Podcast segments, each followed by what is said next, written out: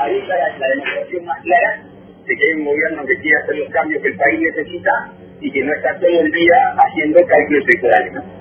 De si se le va a servir o no le va a servir, si le va a traer más o menos votos. Hace lo que el país necesita y espera que eso la ciudadanía le valore. Ese es el camino de la política, porque los otros se esquinan.